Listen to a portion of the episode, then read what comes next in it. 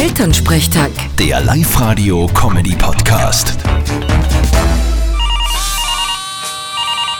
Hallo Mama, Grüß dich, Martin. Na, bist eh gut heimgekommen. Fralli, was gibt's? Du, freust dich du eigentlich, dass du aufgeht werden sollst von Hannes sein Kind? Weil recht begeistert hast du nicht reingeschaut, wie er dich gefragt hat. Na, das passt schon. Wird halt finanziell interessant, wenn ich Weihnachten, Ostern und Geburtstag über was herschenken muss. Mein Gott, da war er da wieder Lord ums Geld.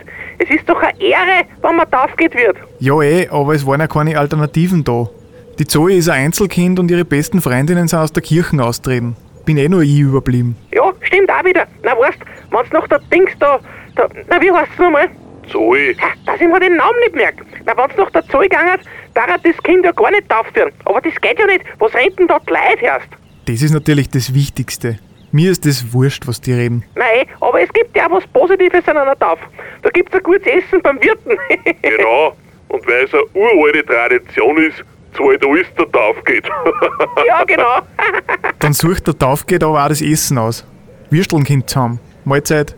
Vierte Mama. Vierte Martin. Elternsprechtag. Der Live-Radio-Comedy-Podcast.